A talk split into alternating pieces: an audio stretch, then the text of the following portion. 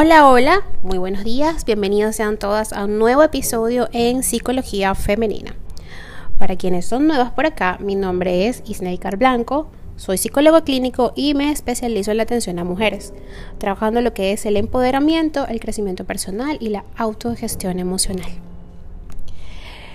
El día de hoy, como viste en el título, es un capítulo bien especial, por lo menos para mí eh, venir acá a compartir con ustedes esto, una carta al amor propio, ya que es uno de los temas que más me moviliza, tanto emocionalmente como físicamente, porque pienso que el bienestar emocional y físico radica eh, en ese amor propio y en la medida en que más nos amamos pues mejor podemos desenvolvernos, mejor podemos comunicarnos y pues mejor, por supuesto, nos vamos a sentir.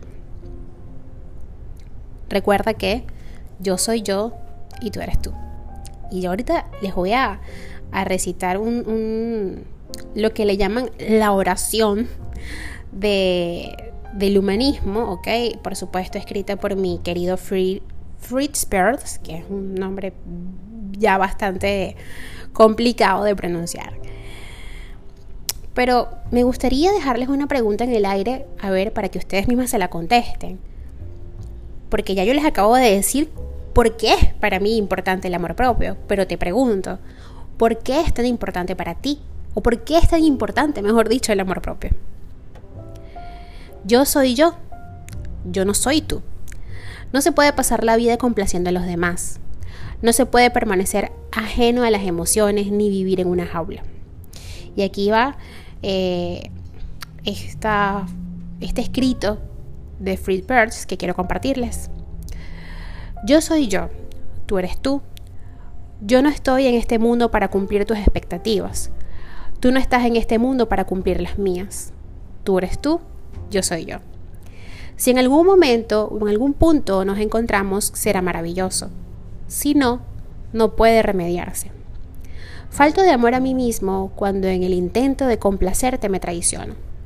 Falto de amor a ti cuando intento que seas como yo quiero, en vez de aceptarte como realmente eres.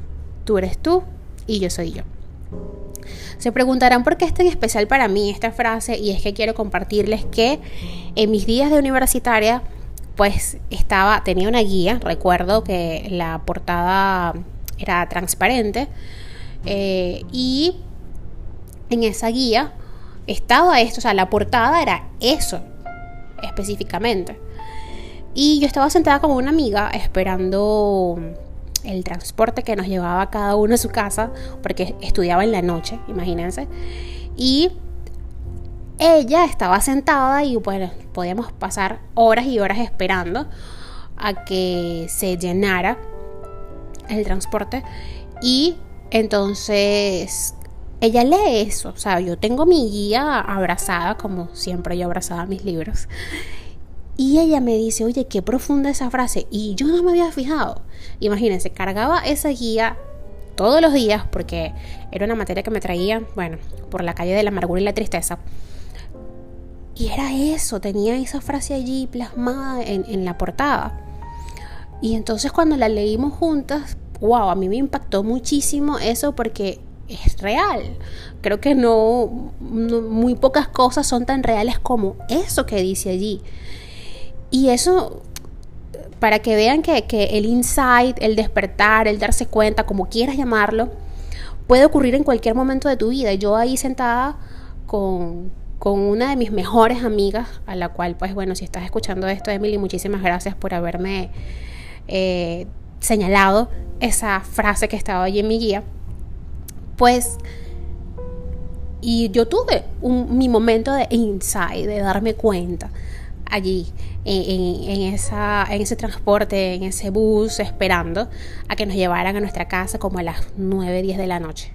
Toda cansada, tuve mi, mi momento. Entonces, estas palabras que fueron escritas por Fred Perls, un gran neuropsiquiatra psicoanalista que, junto a su esposa, Lord Posner, se esforzó por explicarnos de forma simple cómo creamos nuestro mundo. Juntos procuraron que entendiésemos que queriendo complacer a los demás nos convertimos en nuestros propios verdugos y que valorar como verdadera nuestra propia realidad es el primer paso para comprendernos y seguir avanzando. Lo cierto es que las mentiras que más daño nos hacen no son tanto las que decimos como las que vivimos. Hay momentos en nuestra vida que podemos caer en el error de vivir en una realidad falsa que a veces incluso nos podemos llegar a creer. Vivir encerrado en la jaula que uno mismo crea significa creer en unos valores y promulgar otros, mostrarnos fuertes y no estarlo, sentir miedo y disimularlo, mostrar interés y no tenerlo, y un sinfín de posibilidades. En realidad esta falsedad es creada por todos nosotros en algún momento de nuestra vida. Aunque es excesivamente común hacerlo, las razones por las que nos comportamos de este modo no tienen por qué ser aceptables socialmente. Es decir, podemos hacerlo para conseguir respeto, dinero, poder o prestigio. Esto no solo supone un engaño a los demás, sino que esto también significa rechazarnos y no creer en lo que pensamos y sentimos como seres individuales y únicos. Podemos reflejar nuestra falta de autenticidad en muchos momentos de nuestra vida. De hecho, con frecuencia, la forma que tenemos de fallarnos es tan simple que basta con negar que nos comimos la última porción de chocolate que quedaba en el armario o que nos no hemos sido nosotros los primeros en encontrarnos rota la persiana. Ahora bien, ¿por qué es tan común el autoengaño y la falta de autenticidad? En realidad todo esto está muy relacionado con la forma en la que nuestros padres y la sociedad nos han venido educando desde pequeños. Desde nuestro nacimiento nos han adoctrinado para reprimir nuestros sentimientos y emociones, evitar expresar lo que es real y lo que sentimos de verdad. Hemos creado un exterior que no se parece en absoluto al interior que en realidad vivenciamos. Frecuentemente ocurre que nuestros ideales no son por los que luchamos y que nuestras ideas, nuestro miedo y nuestros objetivos no se corresponden con lo que en realidad manifestamos. Todo esto repercute de forma muy negativa en nuestro desarrollo vital y acaba fomentando que nos pongamos la máscara que llevamos fabricando desde la más tierna infancia.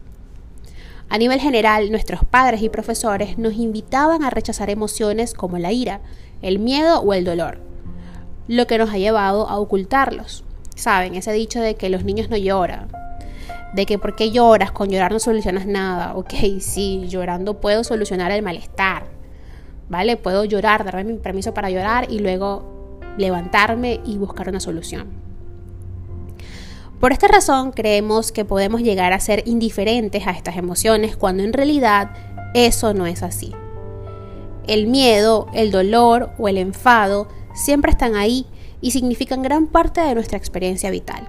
Sin embargo, tendemos a mostrarnos fuertes y reprimir emocionalmente la frustración y la manifestación del dolor.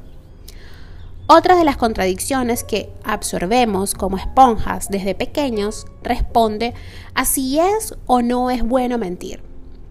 Los mayores lo hacían a la vez que nos invitaban a no hacerlo. Y por si fuera poco, según fuimos tomando conciencia, nos dábamos cuenta de que teníamos que aceptarlo y además en ocasiones colaborar con ello. De esta forma hemos asumido como natural esta opción, aunque nos haga sentir verdaderamente mal, y solo obtengamos un pequeño beneficio en un momento muy puntual, si acaso lo tenemos.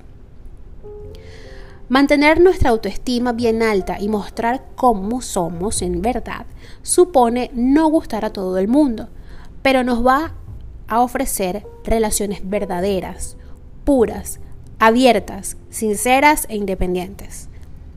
Aceptarnos y comprometernos con quienes somos en realidad hará que consigamos no tener miedo de lo que queremos y de quienes somos, y poder expresarlo a quien quiera escucharnos, aunque despertemos la envidia de quienes no se han atrevido a unificar su verdad interior con su verdad exterior. En verdad, o es verdad, que los retos no están al alcance de todos, pero todos podemos intentarlo e incluso conseguirlo. Las expectativas son solo nuestras y tengan eso claro, por favor. No puedes tratar de cumplir expectativas ajenas, tienen que ser las tuyas. Ser auténticos y mantener sana nuestra autoestima nos ayuda a alejarnos del lado de la falsedad, promoviendo que seamos los mismos en todo momento y que no faltemos al amor que a nosotros mismos nos debemos. Para aquellos que desean trabajar la autenticidad, la terapia es la más idónea para ello, la psicoterapia. Pues se trata de uno de sus pilares que estoy hablando de la terapia gestal, por supuesto, además de la espontaneidad y la presencia de el aquí y el ahora. Este tipo de terapia se encuadra dentro del movimiento de la psicología humanista, que es mi favorita. Y recuerdo también que yo decía, oh no, me encanta el psicoanálisis. El psicoanálisis es muy difícil. Me encanta, lo amo, pero es muy difícil. Y un amigo me dijo, Snecker, pero que tú eres humanista. Y yo así como que no, claro que no, no, no, por supuesto. Hasta que me di cuenta que realmente sí, soy humanista. Por ello, esta psicología o esta corriente comparte la visión esperanzada del ser humano que tiende a su autorrealización, no como individuo patologizado, sino con recursos saludables para su desarrollo óptimo en el aquí y el ahora. La finalidad de este tipo de encuadre es potenciar una actitud honesta, confrontativa y de implicación emocional el desarrollo de una actitud voluntaria de inhibición, inhibir la conceptualización obsesiva, la manipulación y los juegos o conductas inauténticos. El desarrollo de la espontaneidad, la fe en el impulso, la fluidez de la experiencia y la aceptación profunda de lo que somos.